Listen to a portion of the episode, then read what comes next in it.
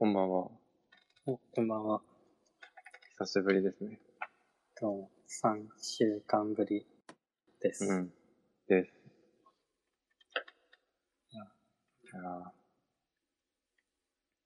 さっき帰ってきたよ。お疲れです。遅くなりました。えーさっきって言ってたって感じか。聞く側からしたら。うん。ただいま、23時半。うん。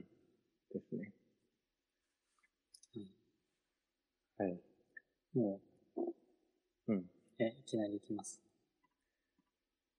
きなり行ってきます。あ、ちょっとまあ、準備しておきます。あれだ。2週間は、うん。胃腸炎でうん。休んでおりました。はい。はい。もう、動けるようにはなってんだよね。まあ、家で作業するくらいはできるようになって。うん。よかったよかった。けどまあ、ちょっと、ちょっと肉と油系はまだ食べれない。あー、まだ完全な回復はしてない。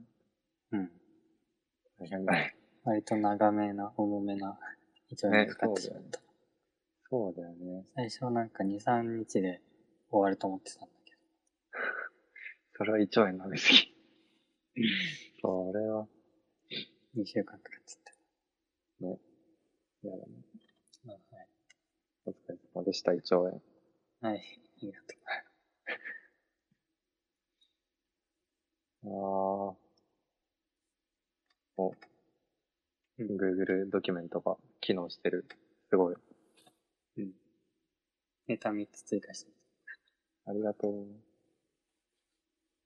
これさ、うん Google ドキュメントもありでネタを書くのもありだけど、うん。トレロもありかもと思った。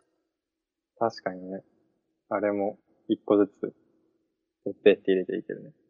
そう。アイテム作ってって、終わったら、隣の看板に、ピピピピって動かす。ありあり。トレロやってみるか。すぐ乗り移る。あーそうこれが終わっ、今日のが終わったら作っ、作るかなんかしとくか。やった。お願いします。うん。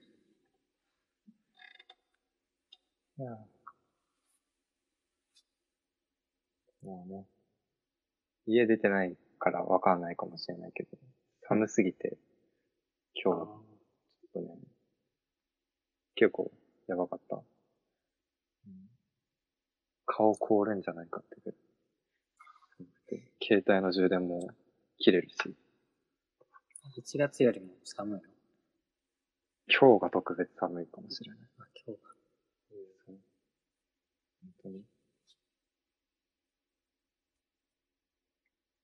あうん、2週間ほぼ外出てないから、あ、ね。全然季節感ない。まあ、夜寒いかな。そっか。あの、前回のやつうん。聞きました。自分で自分たちの声を聞いて、うんこんなこと喋ってこんな音なんだなっていうのをうん。聞きましたよ。どうです。確かに音質は改善の余地ありですね。あるよね。うんあ、れでもね、結構ノイズリダクションした方で。そうだよね。痕跡は辿れた。あ、こ、ここの声、あ、ノイズと一緒に消えたな、みたいな。そう。そうまあ、マイク買うのありだな。マイクもね、あの、先、先々週ぐらい、うん。めっちゃ調べて、おう。どんなのがあるんだろう、みたいな。うん。あの、ポッドキャストは何使ってるんだろう、みたいなのをちょっと調べてみたり。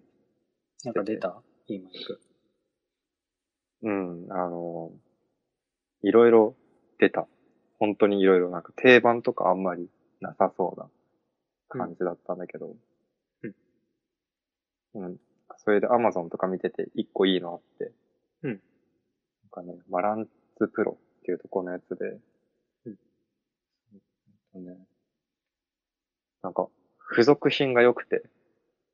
あの、何？歌歌う人が使うたり、あの、ラジオのうん。人が使うような形のマイクで、手持ちする用とかじゃないんだけど、なんかあの、丸い、薄い、黒い 膜みたいなのが貼ってあるやつ？そうそんなイメージ、そんなイメージ。おそうそれが結構あ評判も良くて、アマゾンのレビューも良くてですね。値段も数千円、え、6000円ぐい。らいとか、そう安くて、あ、6000円？6000円、6000円。ああうんまあちょうどいいぐらいかな。そうそう。マイク思ってたより安いじゃんと思って。しかも付属品でスタンドとか、あの、ショックマウント、置いてる場所が揺れても大丈夫みたいなのついてて、うん。これもしかしたら、いいかもしれないと思ったのがあったんですあよ。決めて、それにしてもいいよ。なんか、ね合わせるから。ただ、Amazon のレビューをどこまで信じていいのか、というのもありますが、まあ、大丈夫。うん6000円で、ミスったらまた、少なくともこれよりは、そうねこ、の、今のマイクよりは。うん、いいと思う。良くなるはず。そういえば今はマイクは何のマイク？これ、イヤー、なんだ？えっと iPhone 買った時に最初からついてくる、なんだイヤーポッドじゃなくて、なんだっけなんだっけね。エあアポッでもイヤイヤーポッツだ。そうだ。イヤーポッツか。そうそう、エアーじゃない方の耳のポッツ？そうそうそうそう。でやってるそれに比べたらね、絶対いいよね。うん。そう見た目もね、そこそこかっこいいんですよ。これかなリンク貼ろう。ん？あ。うわ、長い。まあそ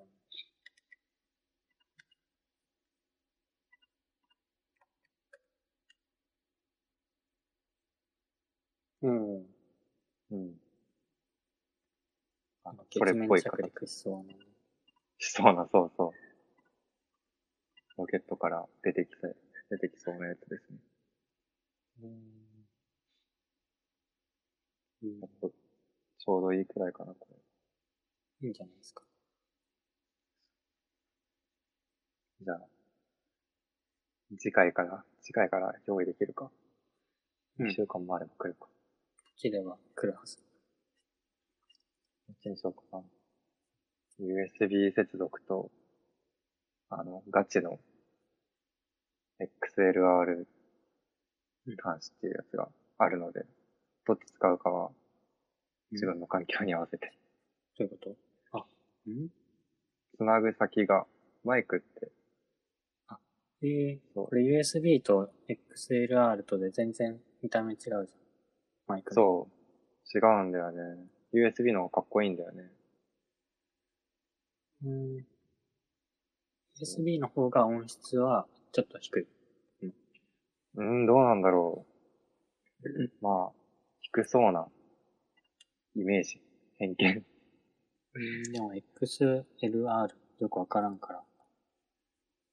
つなげられるかわからん。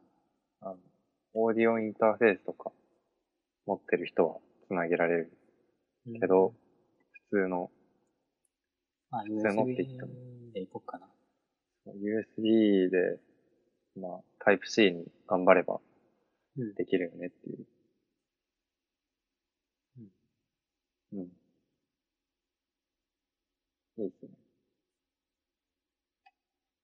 え、もうポチっちゃってもいいの？ちっちゃおうかな今月お金使ったけど、いっか、使っちゃおう。いつ届くんだろう。あ、実はもうカートに入ってるんですよ。買うか買うか悩んで、落ちればいいだけなのに、ちょっと悩んでしまったっていう。ポチりました。さすがです。僕も、あ、いらないものをカートから出さない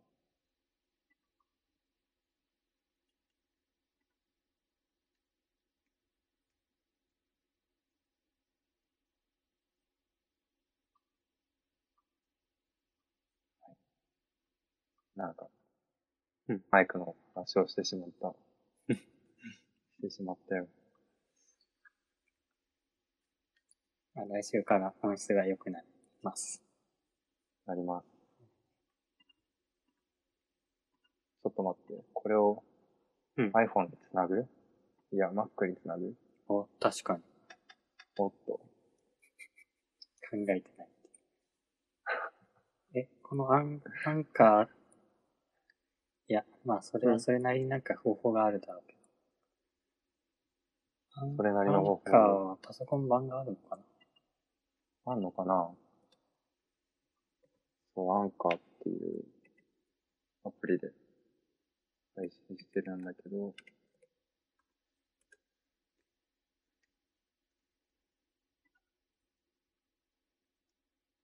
Mac 版？版とかあるのか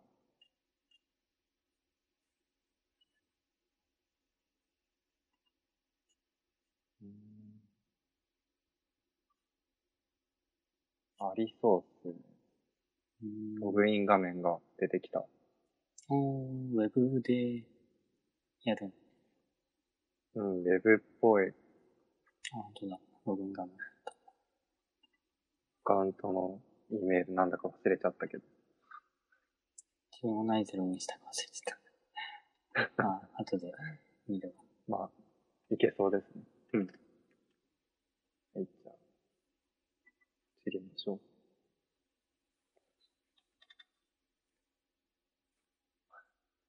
明日。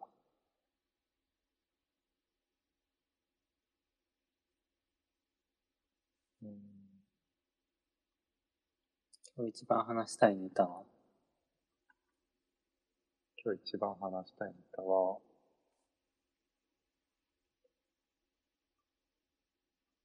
僕が書いたやつだと、うんうわー、どれにしようかな。あ、別に一つに、まあ、いや、いくつかあれば全部やる。いや真面目な話がうん。二つあって、うんで、楽しいなって思った話が一個ある。うんじゃあ楽しいなっていう話しようかな。あはい。はい。いいですか？うん。そちらのやつは？まあなんか、小川くんが興味あるやつあれば、興味ありまくるな。ピックしてもらえれば。先に、この、ピロ、ピロシキーズですね。ピロスキーズから。ピロシキーズは本当に、あの、面白いチャンネル、YouTube チャンネルで、うん。あ YouTube チャンネル。名前。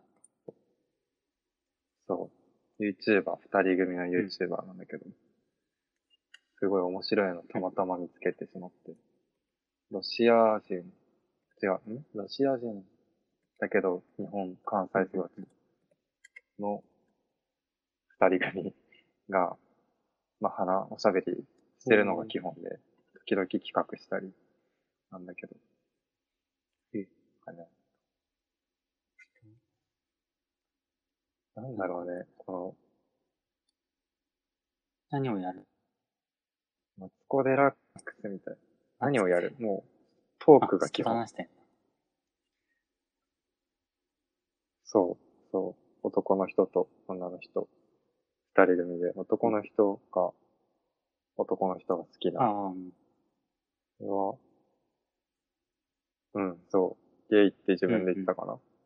そう、だから、まあ、本当になんかガー、ルズトークみたい見た目の、ガールズトークでもないんだけど、下ネタ多めなんだけど。そう。それもまた面白くて、聞いてて嫌じゃない。だから本当にマツコ・デラックスの下ネタも聞いてて嫌って思わないんだけど、マツコ・デラックスは地上波だからあんまり下ネタらしい下ネタ言わないけど、こっちは YouTube だから、それなりにわかるように話すから。より過激で面白いえ、っていう。い下ネタがメインってわけでもない。や別に下ネタのチャンネルってわけじゃない。ちょっと、そう。じゃないんだけど、うんやっぱ多めなのねうん。めっちゃ面白いっていう。なんか二人とも似てるね、ね顔。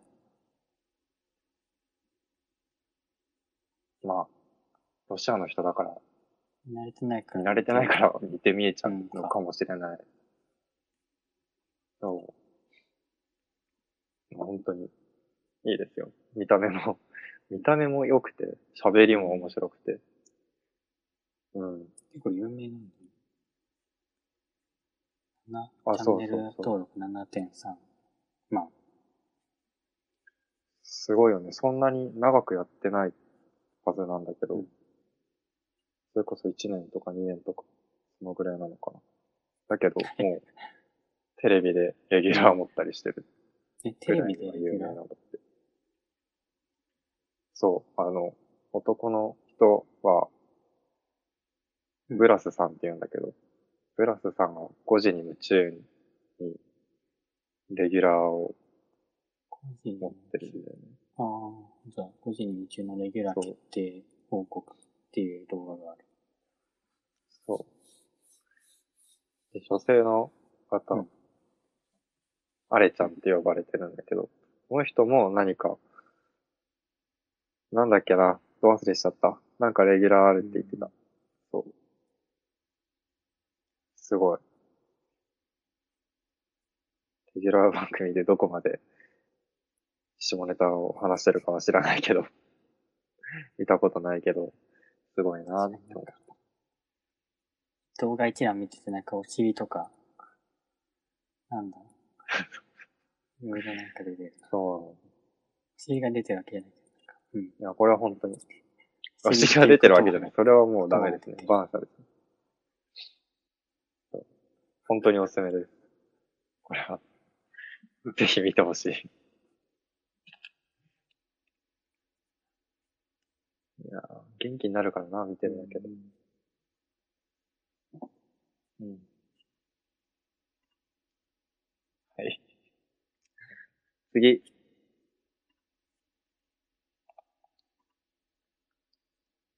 えー、次。コードクエスト聞いたことあるな、なんか。見てみよう。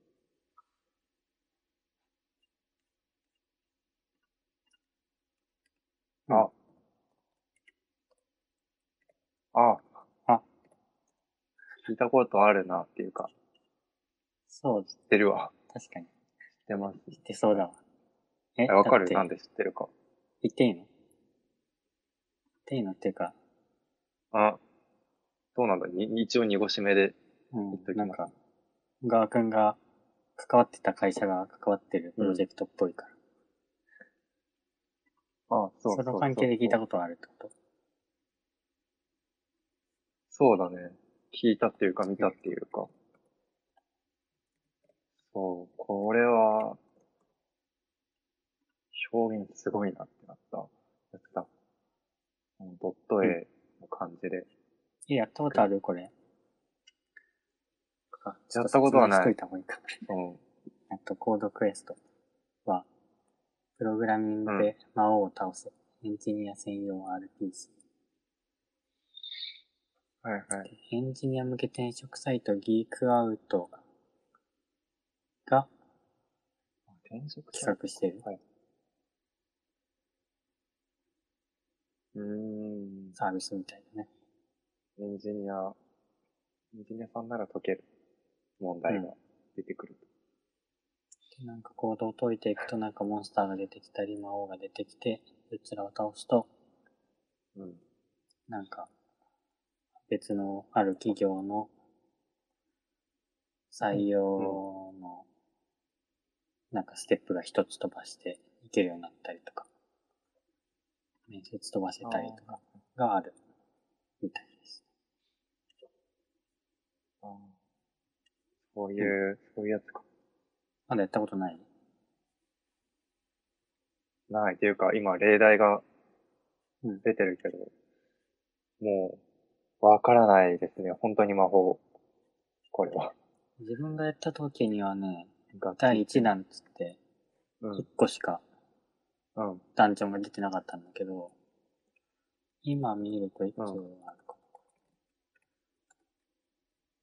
今、EX までなのか、4? コードクエスト、1、2、3、EX、それぞれ、なんだろう、難易度なのかな？うん なんかいろんな、ん？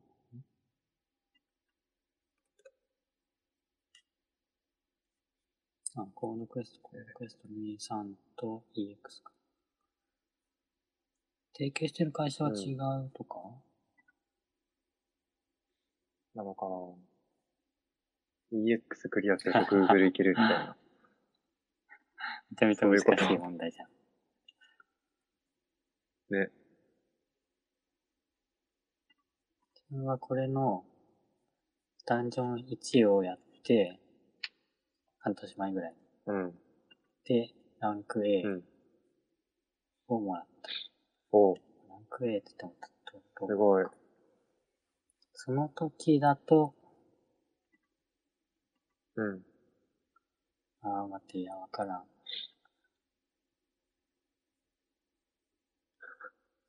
どれくらいすごかったのかな？なんか、面接以降飛ばせるみたいな感じの報酬をもらえたんだったかな。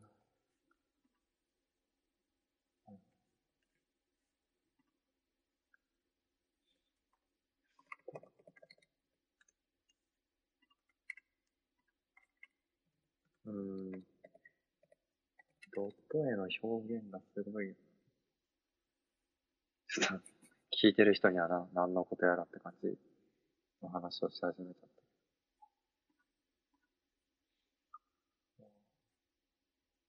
えー、え、これを使って実際にどっか受けたりはしてないしたのそんなに今日転職は特に考えてないから。けど、でもまあやってもクリア良。さそうなんじゃないかなと思って、勝手にうんうん。ゲームだけ遊ばせてもらった。えランク A どのぐらいに強いんだろう単数3。あ、まあまあ、これのね、ゲームは、ー、うん。結構、うーんとね、このコードクエストと一緒に出したハックミーっていう、うん。あ、ハハックミーっていう別の、ちょっと発音間違える。ハックミーっていう別サービス。あこれはまため全く関係ないサービス。だってこっちの方は、なんかソースコードをあ、こっちもハッキングするゲームで、ID とパスワードをなんとかして手に入れろみたいな。ゲームで、へえー。こっちの方が、えっとね、面白そう。本格的なゲームだった。うん、だね。今ちょっとアクセスしてみたけど。レベル1、2、3、4、5があって、自分はレベル1クリアして、うん2で挫折して終わり。レベル1クリアしたんだ。レベル1はまあ、まあ楽だ。で、解説、へあなんか1時間ぐらい粘っても全然無理だったから、解説サイトを見てうん。いたら、うん。体感的には、のハックミーのサービスは、レベル1、2、3、4、5じゃなくて、1、10、100、1000万っていうくらいの違いがあるレベルだった。えー、どう、どういう作りなんていうか、誰が作ったんだろうね。どっちの企業？ドファイオかな意外と古いサービスっぽいんだよね、こっちの。えー2014。確かに。でビジュアルとかもないし。あ、本当だ。今、ソースコードに、なんか、答えあんのかなと思って、うん覗いたら、ネットファイヤーって名前が。すごいです。うんまあ、これ後でやってみよこっちはまあ、ガチのハッカーが、う。うん。えーっと、ハッカーがやっている知識をそのまま使って解く感じのうん。ハッキングゲーム。で、あ、そうな。コードクエストの方は、えっとね、うん。なんだ進め方がもう提供されてる感じで、うん。検証ツール出したりとかそういうんじゃなくて、その、このゲームの中にパソコンが出てきて、うん。疑似的なね、パソコンが出てきて、そこの中でさらにコードを書くってなってる、コードクエストはよりゲームらしいよりゲーム感じなんだね。へえいや、ハックミン、本気だ。ね、いけるよ、これ。すごい。ウォッチドックスみたいなやつみたいな想像を全部ひっくり返してきた。本気のやつですね。あの全然、もうレベル1からわかんない。ー、レベル1はね、小川くん解けるはず。うん。あ、レベル2は無理だと思 そりゃ、そりゃね。うわ、ちょっと後で解くね、これ。え、ちょっと、ヒント欲しいかも。検証ツール開いてるのは正解なのかな、ん、正解。よし。うんじゃあ後で続きやります。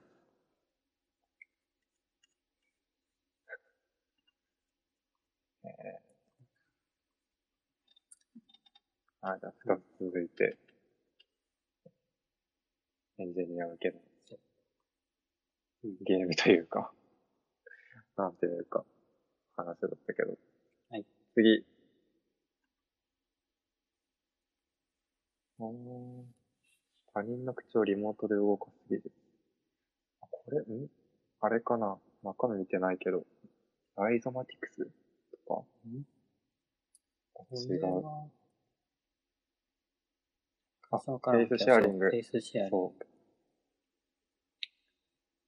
多分、ライゾマティクスな気が勝手にしているけど、なんか H2L って書いて、ん？んドコモとね、書いてある H2L ね。のどこだ？コラボレーション？っうん。ぽいかな。新たなコミュニケーションの手法として、うん、フェイスシェアリング。でこれは、うん。口の筋肉になんか電気的な刺激を与えることで、えーうん。他人の口の動きを操作できるものらしい。操作してどうなるんだろう。うん操作すると、操作すると、なんか、発音の、なんだフランス語を話したいけど、どうやって発音するかわからないみたいな人に、うん。口の動きを教えたりできる。ぽい。みたいはいはいはい。だね。ああ、あれですね。あの、初めて料理する人に、後ろから包丁を持ってる手に、自分の手を添えて動かすみたいな。その感じのことを口でもできる。なん口の動きでもできるらしいす。ごい。うん。と、なんか動画とかはないから、ちょっと、どれくらいの生徒なのかわかんないけど。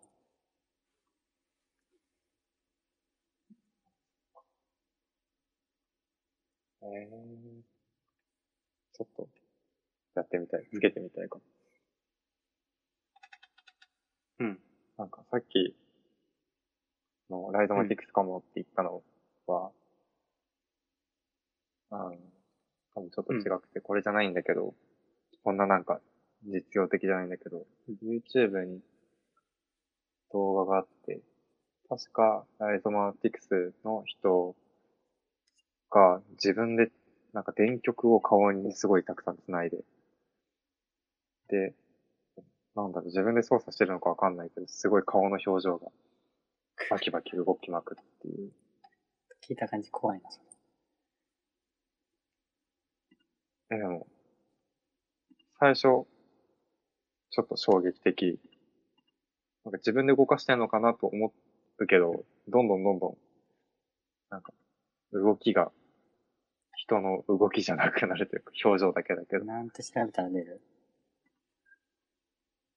えー、なんで調べたら出るんだろう。見たい。何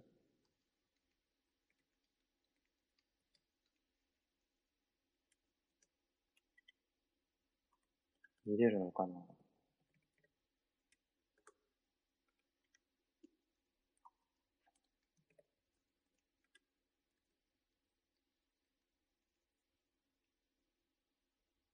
あ、今、ライゾマティクス顔電極で調べたら出ました。画像検索のところに。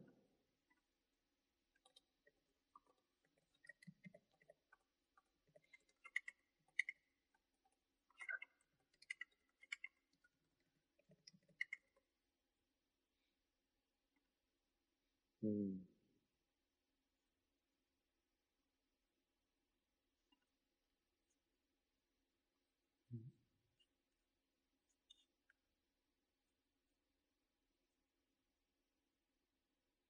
誰なんだろう誰なんだろうマナで。AR、VR 修正みたいな記事のやつ？うんかも。かもしれない。あ、タイトルありました。Electric, stimulus to face。知らない単語があったけど、あっとこう。あ、 Electric stimulus to face。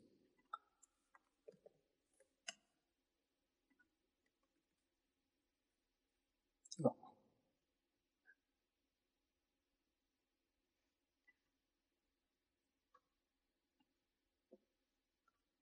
これ、検索ワードを聞いてる人にはちょっと伝えられないかもしれないけど。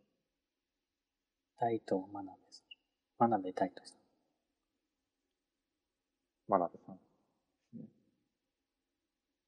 真鍋さんの顔のアップが出てきて、まぶたがプチプチ動いたりするっていう。最後の後半とか行くと、どうなってなんかるの？みたいな顔でダンスしてるみたいな。そうそう。もう、へえ。顔の筋肉がすごい、ムキムキになりそうな。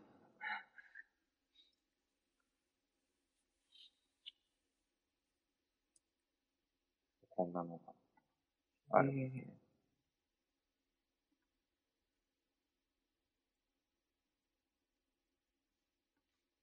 そのうちでも、口を、他人の口をリモートで動かすうんがあるなら、ね、範囲を広げれば他人の体をリモートで動かす、もうできそうだね。できるかな。うん。うわあ、そのうち出る気がするな、これ。うん。医療とかに使えたりするああ、使えそうだね、それは。なんか、脳からの神経伝達ができないけど、のあ、そうだね。顔に直接で電も。とか、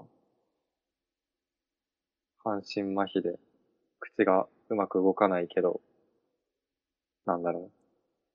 キーボードでワード打ったら、口が動いて、あとは喉を鳴らせばいいみたいな。変わさ、喋れるみたいなのもあるかもしれない。あ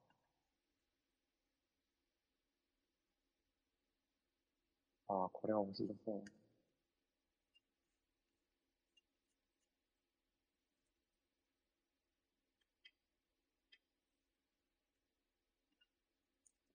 う。うん。え、じゃあ、あ、次行きます？次。どれがいいかな？ちちょっとじゃあ SF チックな話だったから、SF チックな原子が結合する様子を、が撮れたよっていう話でしたい。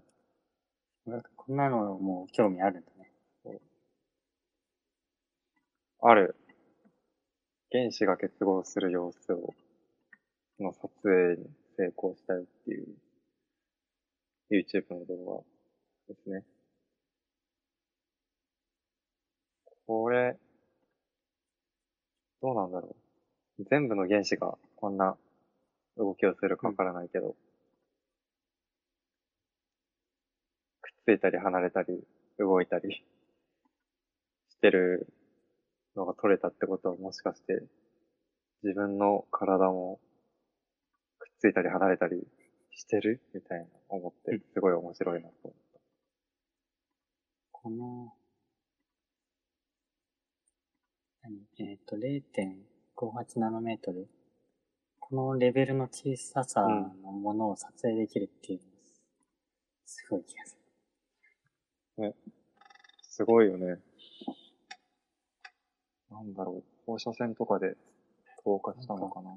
この動画の最後ら辺になんか言ってた気がする。ビームだ。ビームを当てて観察する透過型電子顕微鏡を用いました。うん説明に書いてある。これなぁ。自分にも当てたら同じことを起きててほしいな。水がせるのか。ね。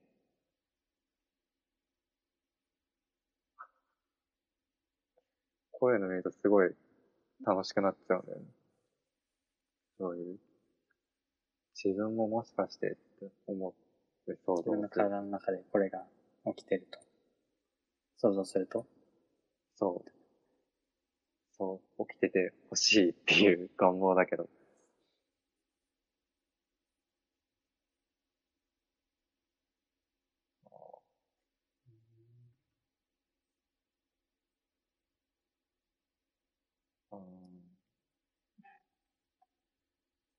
女のチューブだ。だって。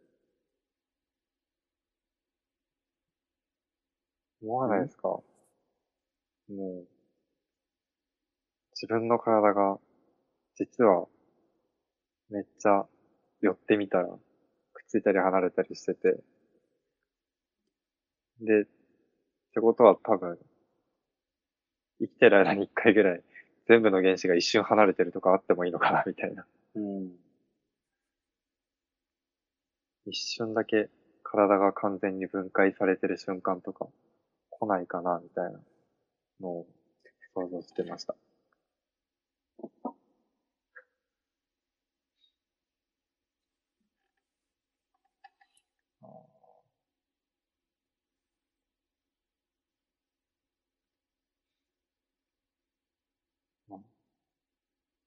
そうね。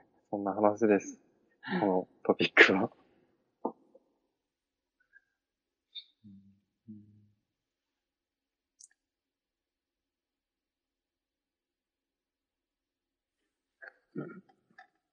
はい。次。そろそろフリートークしときます。この最後のやつ、これは。これ、自分理解できるかわかんない。最後のこれもなんか、今なのかな？そろそろこういう制度が始まるよっていうやつで、同一労働、同一賃金制っていうやつなんだけど、えっ、と、バイトだからとか、契約だからとか、正社員だからっていう理由での、えっ、と、お給料の差っていうのは、基本的にダメですよ、みたいな。話ですから、例えば、デザイナーのお仕事があります。で、デザイナー二人いて、一人は正社員、一人はバイトでも、同じ業務内容だったら同じ賃金ですよねっていう感じだった気がする。まあ。うん。うん。良さそうね。なんか気が。良さそう。いい話な気がしているが、うん。ツイッターでは割と賛否両論だったから、おー、面白そうって思った。雇う側としては、人件費が高騰する。そうだね。まあそうだね。雇う側としてはそう、人件費はあるけど、うん。だし、多分、うん雇われる側も、あの、うん。義務とか、責務がちょっと増えるというか、正社員と同じお金をもらうってことは、正社員と同じ責務が発生しそうな気がする。うんうん。うん。正社員じゃないからといって手を抜いちゃいけないよと。そう、とか、正社員、時間だから正社員に引き継ぎますとか、もあるかわからないけど、そういう、ある程度、非正規社員だからこその特権みたいなのももしかしたらなくなるのかもしれない。これはうん、決まってるの？決まったね、4月1日から始まりますって書いてあるから、決まってるんだろう。うん。働きから、働き方改革関連法により、働き方改革なんだこれ。って書いてある。うん。あまあ、いいとこだけ見たら多分、バイトのお給料がうん上がるのかなっうん。ていう。そう。多分最悪のパターンは、バイトのお給料に合わせて正社員のお給料が減るみたいな。同一じゃんって言われるのが一番最悪なパターだな。ン。働きだけ違うけど、うん、やる内容が同じだったら同じ賃金でってこうん。と。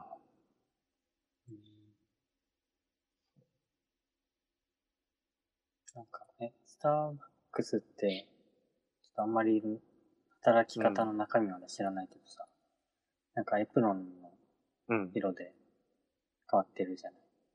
黒いか、黒いか黒くないか。そうなんだ。ああれ、そういうことなんだ正社。員かどうなのかわかんないけど、なんかレベルが、ああ、はいはい。黒帯みたいな変わってるらしいから。扱いなのかな。うん。うん。え、やってる内容が同じだったら同じ給料になるのかね。ああ、でもそこは、レベルがあるんだったらそれは、レベル制になるのかもしれないね。同じやってる内容でも速さが違うとか、効率がいいとか、ねってなったら、別問題として。うん。質問題っていうか多分、一旦同一賃金で、地面を鳴らした後にできる人はそこからプラスでこれだけですよ。だから差がついてますよ、みたいな世界にはなりそう。ね。か、上がらなかったら、それは、資本主義じゃなくなるから、また世界がすごいことになりそうだ。インターン生を正社員の代わりに入れてる会社とか、ちょっと厳しくなるんだ。ああ、そうだね。スタートアップとかで、そういう、インターンでエンジニア募集、新規プロダクトの開発にゼロから関わりませんかみたいな募集出してるところはちょっと厳しくなるかもしれない。うんのかな。うん。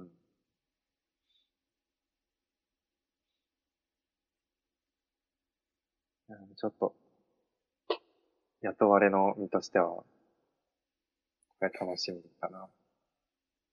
小川くんにも何か直接的に関わってきそうな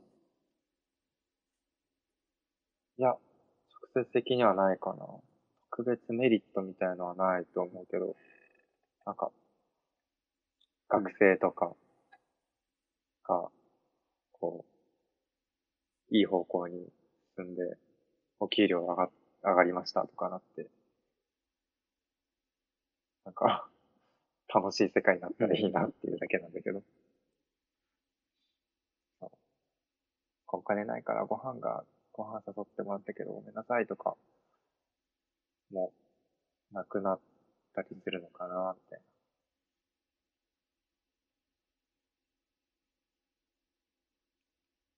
いいですね。会社に何十年もいたから、うん。能力はそれほど高くなくても給料をたくさんもらってるって人がいたらはいはい。下げられるのかね。それね、それは、まあ、さっき、さっきのレベルの話と多分うん絡んできて、同一な上でその人は、その、レベル、肩書き的な部分で上にいるから変わらないとかはありそう。逆に、うん、肩書きがないことかあるのかな。ないけど、長くいるから、お給料が、年功序列的に上がっていくっていう会社がもしあったら、それは下がるのかもしれない。ちょっと社会の仕組みはそんなに知らないけど、うん。うんなんか、楽しくなりそうだなと思ってるってだけ。はい。はい。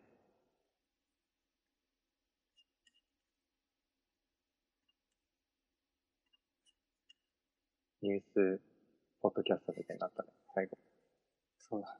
この話題で。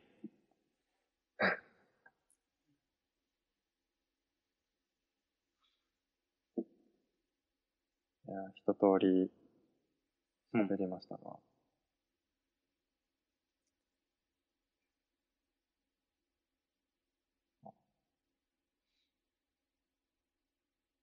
次、次ないけど、うん。ビッグは。このうん。2週間、なんか面白いことありましたか？すごい、そう、すごい雑な聞き方をしてしまったけど。ああ。えっとね、1兆円の期間はね、うんびっくりするぐらい時間がね、圧縮されたんだよ。うん。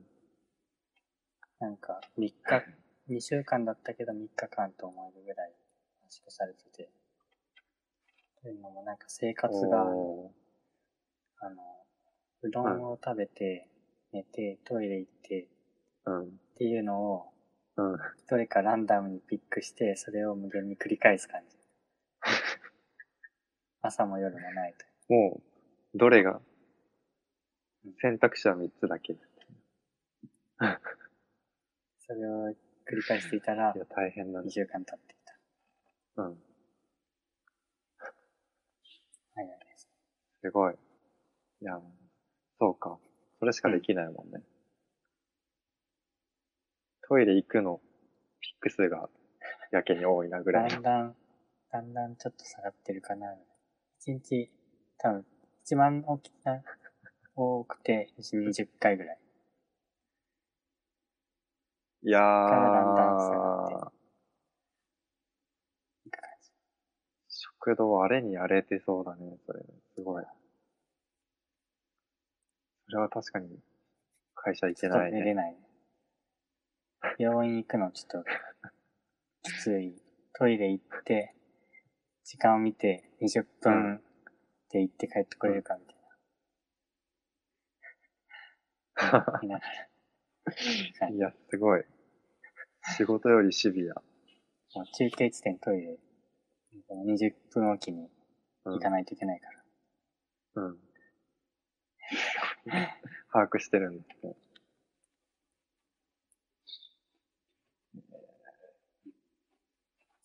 まあ、今週からは一応働き始め、リはいはい。モートでね、リモートで。うん。いいですね。だんだんリハビリをしている感じ。うん。リモートでしばらくやっちゃうと、リモート慣れてしまうことない。まあ、まあ慣れる。戻りたくないってなるかってこと？あ、行かなくてもでそう。あ、家でもできるな、これ、みたいな。うん。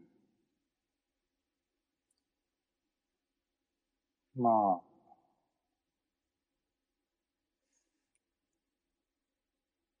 まあ家でもできる。おおっと。まあでもコミュニケーション、うーん。聞きたい、質問したいときとかはまあ、その場で面と向かってた方がまあ、パッパッパッパッとあ、やっぱ、話は進むね。うん。まあそしたらもう電話とかすればいいのかな。まあ、最終的にはうん何十年後かには、いや何年後かにはフルリモートのうん。生活になっているかもしれない。そう。最近そういうのをちょっと、どうやったらうまく回るんだろうなって。リモート。そう。遠隔での仕事みたいな。チームワークみたいな。フルリモートでチームワーク。うん。だから、一つは、まあ、音声での、なんかテキストに書き起こすためにうん。思考力を使わないで、声で直接喋れる。その人の言葉で喋れるみたいなのが一個大事なんだろうな。オフラインの？利点？うん、リモートで、なんだろう、ストレス少なめにうんやるなら、そういうり音声でのコミュニケーション必要だろうなって感じしてて。うん。全部文字で書き起こすのは、それそれで大変だから。なかなか大変だよね。かといって、電話をつなげばいいかっていうと、多分それは違くて。じゃあ何なんだろうなっていうのが気になるんだよね。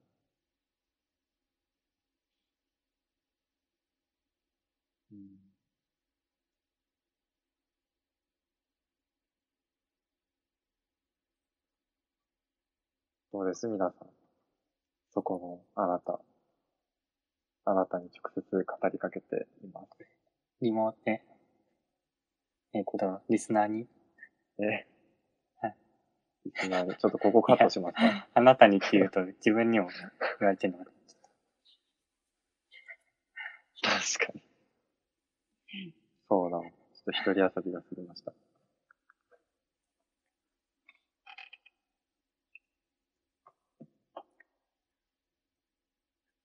リモートしたいなと思って。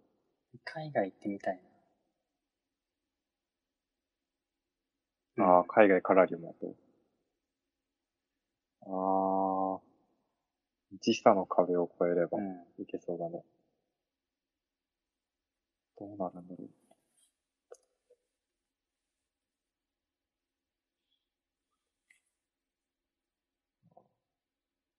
あ確かに面白いね。一人アメリカ、一人カナダ、一人日本、一人ロシア、一人中国とか、うん一人メキシコとか、一人カリブ海のどっかとか、わかんないけど、それぞれがね、それで全員集ま生る。活して。それぞれうん集まってきて。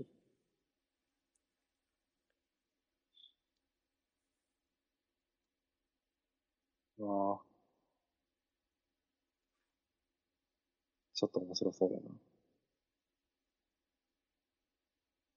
な。ランチとかでも一人で食べるのか。まあ、その現地で、現地の生活をしてれば、現地で、知り合いが誰かいたら、現地の知り合い誘って、ランチ食べて、はいはい。で、戻ってきて、にうんオンラインで仕事する。はいはい。ずっと、うん、ずっと、いいね。その、例えば6人とかでチームやってたら、6人がずっとコミュニケーション取り続けるのは、その、リモートで可能だとしても、それは多分疲れるから、うん。なんか、コアタイム的なものを決めて、ああ、やるのがいいだろうね。うん、いいね。コアタイムで、ミーティングをコアタイムだけにうん入。れる、みたいな。それが良さそうだ。うん。それいいね。世界各国バラバラに違ってたら、どっかが朝でどっかが深夜でってなっちゃう。そう、絶対誰か生活リズム崩れて体壊すと。誰かが犠牲になって、そう。だから、えっ、と、時差があるのは、えっ、と、半日ぐらい、えん時差が出たら、どっちかが犠牲になるのかな。朝の人と夜の人、どっちかが。でも日本とブラジルだったとしても、朝の8時と夜の8時だったら全然いけるし。うん。確かにね。じゃあそこコアタイムにしましょう。で、早起きして、で、ちょっと夜まで働いて、そこだけ。ミー。ティングしてなんか、あー。自分を、リモ、あー。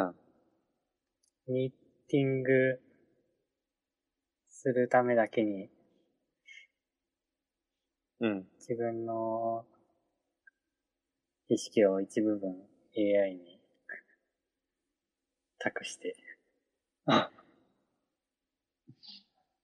それね、あの、ミーティングの結果と、ミーティングに必要そうな意見を言うっていうそう、そういう AI ね。各々が AI とミーティングをして、AI は AI 同士でうん。ミーティングする。それ、それ、うんあれだよ。Facebook かどこかの AI が AI 同士で会話、あ違う、AI 同士で会話させたら、なんかすごい新しい言語を生み出しちゃったっていう。絶対それ起きる。まあ、もう、結果うん、どうなったのって聞いたら、全然わけわからない言葉が返ってくるみたいな。対人間に対しても、その新しい言語で返ってきてたの？ああ、それはわかんない。Facebook の時は、あ、なんか、ただ A、AI AI とと AI, AI 同士で、なんか。言葉の省略が激しくなったみたいな、ような気がする。だったらそう気がする。まあ、AI 同士の会話はブラックボックス化されててもんじゃないですか。こ、怖そう。AI のブラックボックス問題、結構あるやつやだよ。あ、いあ犬元気だね。いいね。癒される。AI、うん AI もね、ちょっと話題が尽きないんだけど、うんいろんな分野あるからな。なんか、そう、AI のブラックボックス問題みたいなのをあるうんイベントで聞いて、なんかそれは AI を補助的に、うんえっと、医療のお医者さんが患者さんを診断する時の補助として AI を使う。多分。統計学的ないろんなデータ集めて、だいたいこのパターンですみたいなのを出すと思うんだけど、もうなんか、それが、なんだっけな、今は改善されたのかもしれないけど、その時出た話として、まあ、AI を補助としてお医者さんを使うんだけど、その AI はこれたと思いますっていう結果を出すのね。だと AI がなんでその結果を導いたかっていう部分がブラックボックスになってて、お医者さんはちょっとそれに自信を持てないというか、そう。どうしてそういう結果が出たの？どういうロジックなの？っていうのがわからないから、あんまり効果的に使えてないみたいなことがあって。逆にそこを、こういう症状とこういう症状があるから、その組み合わせだとこうなりますみたいなのが見える状態になると、あその、プロセスも含めて、お医者さんの診断の情報として使えるみたいまあ、確かにそういう問題は起こり得るけど、解決法も全然ある気がする。なんか、な。ね。うん。肺炎で診断された場合は、その理由うん。も出力するようにそうそう。できるんじゃないかな。なんか、咳をしている80%とか。角度か。うん。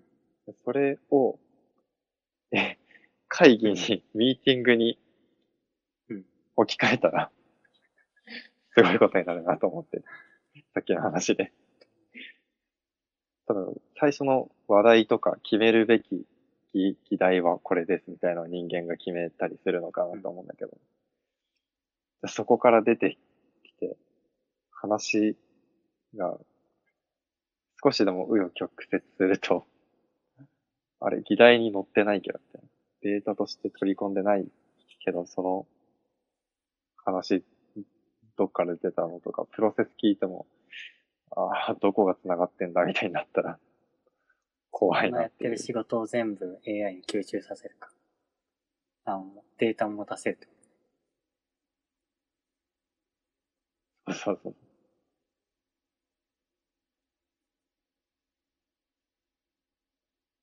ちょっとディストピア感ある話だな、これ。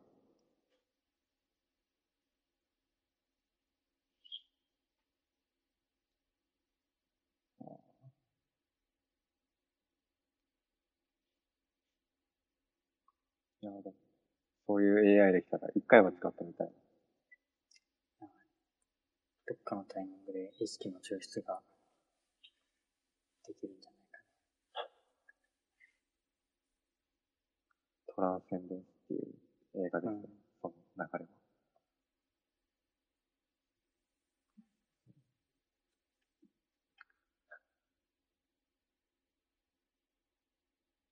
著名人の意識を抽出して、昔のスティーブ・ジョブズと会話しようみたいあー。うわー。いや、どっかでやってそうだね、それ。もう、すでな。に膨。大なその人のなんだ、出力した知識があれば、できる。うん。あるね。なんか、うん落合さん、落合陽一さんのツイッター見てるんだけど、だいぶ前になんか、そんな感じの、そう。多分ジョークかわかんないけど、ツイートしてた。もうツイッターとかインターネットにすごいたくさん自分の発言とかうん情報があるから、死んでもそれをかき集めれば、自分は、自分の意識みたいなものはそこに出来上がるんじゃないかみたいな。そう言ってた気がする。ザ・ブラック・ミラーだね。ツイッターから。あザ・ブラック・ミラー。ー、いいですね。まさにそういうエピソードあったし。うん。あの、あったっけ？亡くなった恋人うん。をなんか生き返らせようみたいなストーリーで。うん。あの、そのえ？恋人がやってた SNS とかからデータを全部抽出して、なんか意識をうん。作り、それをロボットに内蔵させて、あたかも、その恋人が生き返ったかのように、接しよう、接するっていう、ストーリーがあった。ちょっともう一回見たくなったな。ちゃんと見たら面白いかいや、できると思うな。100%はわからんけど、性能が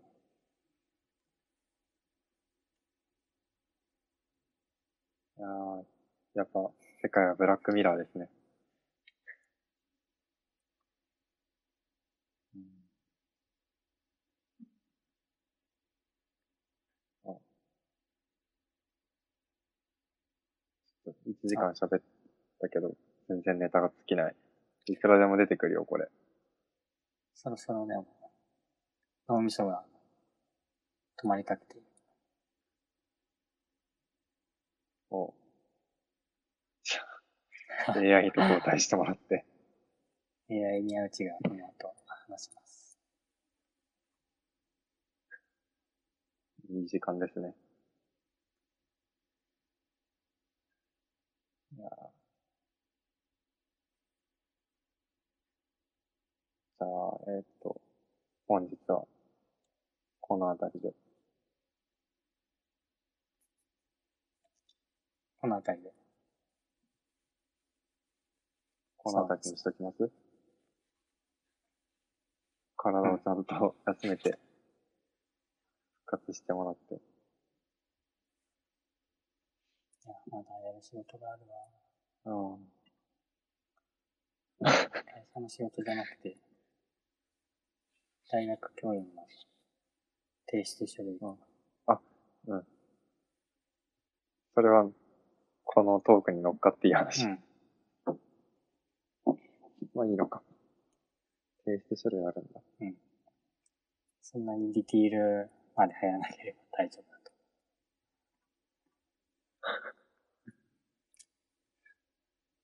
その大学のうんお仕事のうんタイミングがあったら、朝遊びに行くので。